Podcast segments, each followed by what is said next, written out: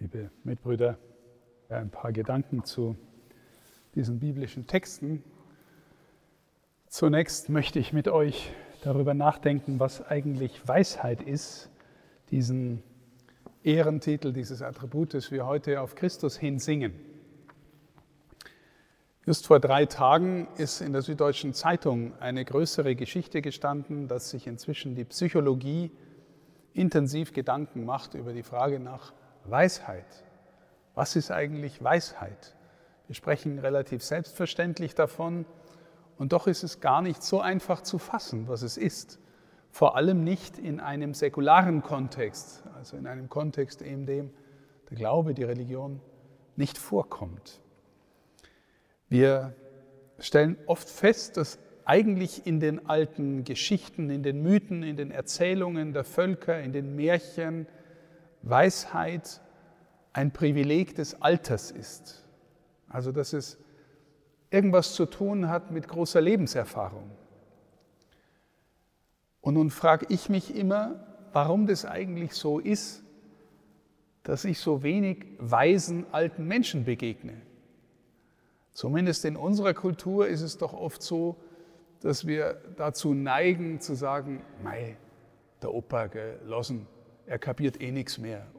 So, ne? Ist Weisheit wirklich ein Privileg des Alters? Also ich glaube zunächst, dass es tatsächlich was mit Lebenserfahrung zu tun hat und insofern ein gewisses Alter braucht. Aber ich glaube auch, dass es kein Automatismus ist. Dass nicht jeder automatisch, nur weil er alt wird, weise wird. Wenn man diesen Artikel in der Süddeutschen äh, weiterliest, dann hat Weisheit offensichtlich, versucht man es einzugrenzen, so schwierig es ist, hat offensichtlich was zu tun damit, dass man sich um das Gemeinwohl sorgt. Also dass weise Menschen, so sagt man, die anderen im Blick haben und äh, die Situation der anderen. Also in welcher Situation steht eine Gruppe, ein, äh, ein Land, eine Gemeinschaft und äh, was kann man dazu beitragen, dass es gut wird. Die Sorge um die anderen, um das Gemeinwohl. Dazu gehört offensichtlich eine Art von Selbsterkenntnis und Selbstreflexion, die sich auch selber relativieren kann, die nicht sich selber für das Maß aller Dinge hält. Von dem berühmten Philosophen aus der Antike Sokrates wird als besonders weise äh, gesehen, dass er das Wort geprägt hat, ich weiß, dass ich nichts weiß. Heute wird man vielleicht sagen, kein Mensch hat in allen Feldern äh, genügend Wissen, dass er sich immer orientieren könnte. Jeder und jede ist in gewisser Weise auf, auf die anderen angewiesen, sodass wir miteinander Orientierungswissen haben. Es gehört wohl auch dazu, dass man so etwas wie Resilienz hat, also die Fähigkeit, äh, nach Rückschlägen oder nach Niederlagen äh, oder nach Widerstand wieder aufzustehen, weiterzugehen. Das sind so Dinge, die die Psychologie findet. Wenn wir in die Heilige Schrift schauen, dann lesen wir ein Wort über die Weisheit, das vor allem im Alten Testament immer wieder kommt. Die Gottesfurcht ist der Anfang der Weisheit. Die Gottesfurcht ist der Anfang der Weisheit. Das Wissen darum, die Erkenntnis darum, dass es jemanden gibt, der so viel größer ist als ich und dass es eigentlich darum geht, zu lernen, seinen Willen zu tun. Wenn wir das lernen, dann spüren wir, dann sind wir schon auf der Spur dessen, was die Psychologie uns äh, gibt, nämlich zu sagen, ja, okay, Selbstreflexion, es geht nicht zuerst um mich, es geht auch um die anderen und um Gott. Es geht äh, nicht darum, in Niederlagen liegen zu bleiben, sondern wieder aufzustehen. Ähm, solche Dinge kommen wir auf die Spur, wenn wir sagen und ernst nehmen, Gottes Furcht ist der Anfang der Weisheit. Ich persönlich würde dazu nehmen die Fähigkeit zu leiden und zu lieben. Und ich würde sogar sagen, dass beide miteinander gehen. Die Fähigkeit zu leiden und die Fähigkeit zu lieben sind gewissermaßen Geschwister. Wir sagen manchmal, ich kann dich leiden und meinen, ich habe dich gern, aber das bedeutet auch irgendwie, ich kann dich erleiden, ertragen. Du darfst mit meinem Leben auch irgendwie was machen, Einfluss ausüben. Wenn es dir schlecht geht, geht es mir auch schlecht, weil ich nicht will, dass du leidest. Ne? Also die Fähigkeit zu lieben und zu leiden gehören dazu. Und von dort her blicken wir dann auf dieses Attribut Weisheit auf Christus. Woher kommt es? Nun, eine Quelle, eine Spur ist in jedem Fall, dass er im Johannesevangelium der Logos genannt wird. Am Anfang war der Logos. Wenn wir an Weihnachten, am ersten Weihnachtstag in der Messe sind, in der Früh, dann hören wir dieses Evangelium. Am Anfang war das Wort. Das ist unsere Übersetzung, unsere deutsche Übersetzung. Stimmt auch, aber Sie könnten auch übersetzen, am Anfang war die Weisheit. Am Anfang war der Sinn von allem. Es wäre auch eine Übersetzung, die möglich wäre für den Logos. Am Anfang war der Sinn. Und wenn in Christus aller Sinn ist, weil in ihm alles geschaffen ist, dann ist er gewissermaßen der Inbegriff der Weisheit. Und von dort sehen wir dann plötzlich, natürlich, er steht voll im Gegenüber zum Vater. Ich tue nichts, was ich den Vater tun sehe. Voller Ehrfurcht gegenüber dem Vater, zutiefst selbst reflektiert im Wissen, in der Erkenntnis, wer er ist, zutiefst auf den anderen ausgerichtet und in einer Leidens- und Liebesfähigkeit, wie sie die Welt vorher noch nie gesehen hat. Christus ist die Weisheit in Person. Von dort noch ein Blick auf die biblischen Texte, die wir gesehen haben. Ähm, wir haben zunächst aus dem Alten Testament, aus dem Buch Genesis, einen Segensspruch gehört von Jakob, dem Stammvater Jakob, der auch Israel heißt, Gottes Streiter.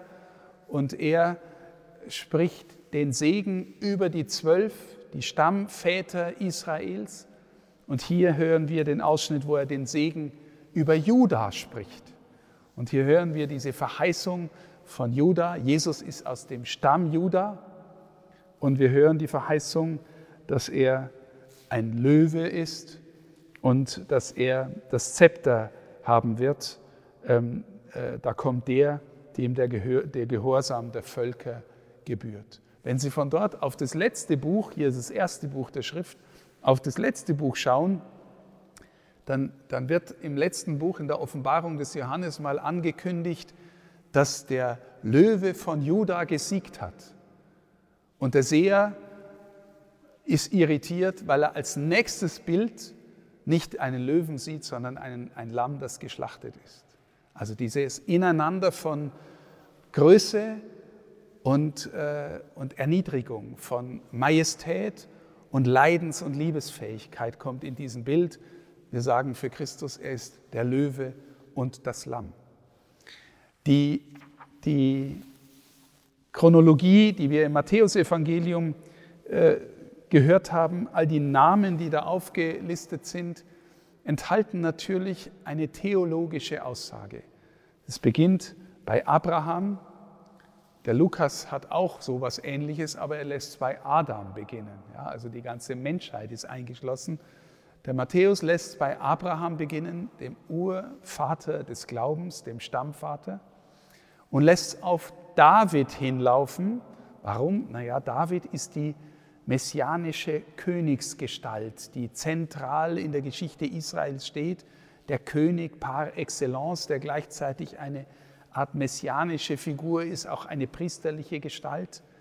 David. Und was mich immer wundert, was ich schon oft erzählt habe, ist, ähm, wir hören dann auch von der babylonischen Gefangenschaft. In der babylonischen Gefangenschaft verschwindet die davidische Königslinie. Ja, die, wenn ihr euch äh, das Evangelium anschaut, dann ist der König von Juda Herodes, keiner aus der davidischen Linie. Aber David hatte die Verheißung bekommen, dass sein Nachkomme wird auf, dem, auf seinem Thron sitzen und er wird über das Haus Jakob in Ewigkeit herrschen. Das ist schon eine Ankündigung im Alten Testament. Die davidische Linie ist ausgelöscht. Israel ist in die Gefangenschaft geführt worden. Und trotzdem ist im Neuen Testament die Verheißung immer noch lebendig im Volk, wenn Jesus angerufen wird, Hosanna dem Sohne Davids beispielsweise, als er in Jerusalem einzieht. Also die Leute haben die Ahnung, äh, die Sehnsucht, dass da noch einer kommt aus der Linie Davids. Und das will uns dieser Text sagen. Und dann zum Abschluss vielleicht noch ein Hinweis, weil ihr werdet, äh, wenn euch der Weg jetzt so, wie ihr äh, auf, euch auf dem Weg gemacht habt, weiterführt, werdet ihr ins Theologiestudium gehen.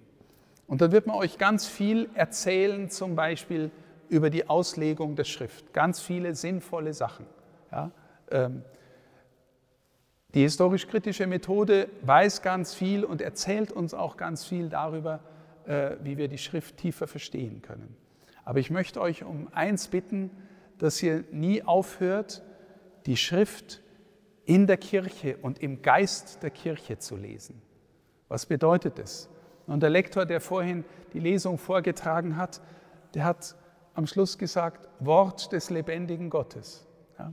Mancher sich modern gebende Lektor, Lektorin sagt, das waren die Worte der Lesung. Da muss man sagen, das war sie selber. Ja? Wort des lebendigen Gottes bedeutet, hier ist ein, das ist eine Proklamation, ein Glaubensbekenntnis. Das, was jetzt da gelesen wird aus dem Alten Testament oder aus den paulinischen Briefen oder aus, äh, aus der Offenbarung des Johannes, das ist Wort des lebendigen Gottes, aber die Kirche sagt damit auch, alles, was da gesagt wird, läuft direkt oder indirekt auf Jesus zu, der das Wort Gottes in Person ist, der der Sinn von allem ist. Das heißt, wir, wir müssen immer wieder neu lernen und verstehen, die ganze Schrift, das ganze Alte Testament, das Neue Testament, auf Jesus hinzulesen, auf ihn hinzulesen, der das Wort des lebendigen Gottes in Person ist oder der Sinn von allem. Deswegen, es gibt viele verschiedene Theologien, theologische Ansätze in den einzelnen Büchern des Alten und Neuen Testamentes, aber es ist nicht so etwas wie eine Diversität, die nicht mehr zusammenzukriegen ist, sondern es ist eher so etwas wie ein Orchester, die dieselbe Melodie spielen und jeder spielt ein anderes Instrument. Eher so, weil wir das lebendige Wort Gottes in Christus haben, in dem aller Sinn zu Hause ist. Er ist die Weisheit, er ist der Logos, er ist das Wort Gottes in Person. Das bitte ich euch mitzunehmen für alles, was ihr in Zukunft studiert an Theologie und äh, lasst es in der Kirche gehört und gelesen und durchbetet sein. Amen.